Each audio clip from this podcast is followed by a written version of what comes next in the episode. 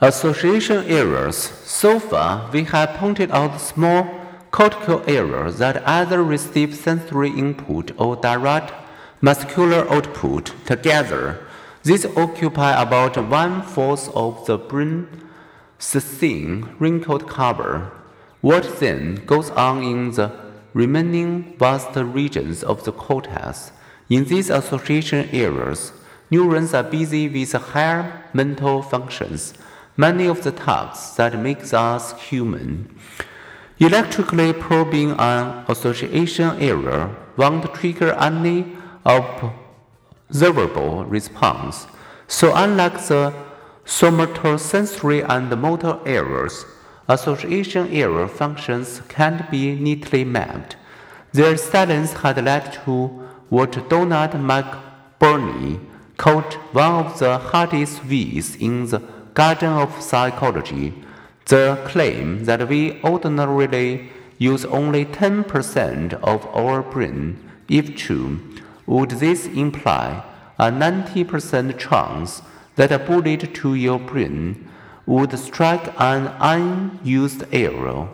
Surgically, lesioned animals and brain damaged humans bear witness that association areas are not dormant Rather, this area is interpret, integrate, and act on sensory information and link it with stored memories, a very important part of thinking.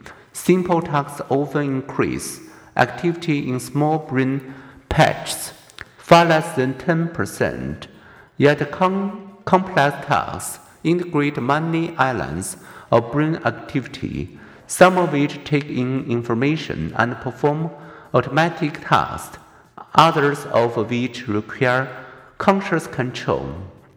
The brain is an integrated system with no direct support for a stray bullet.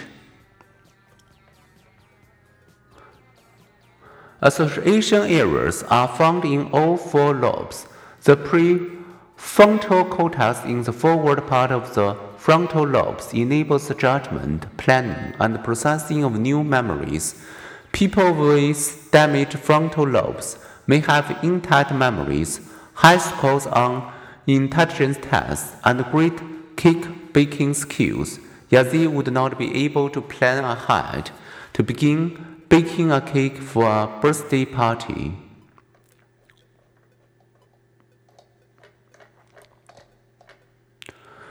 Frontal lobe damage also can alter personality and remove a person's inhibitions.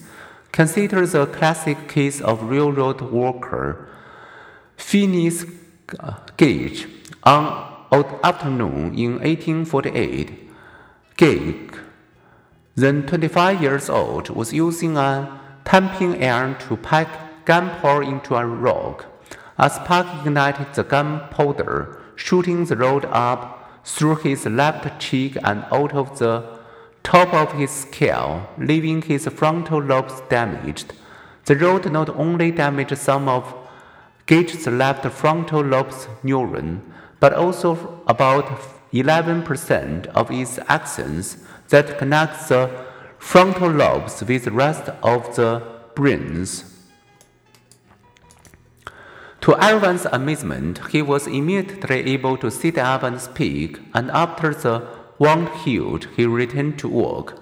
But having lost some of the neural tracts that enable his frontal lobes to control his emotions, the affable, soft spoken man was now irritable, profane, and dishonest.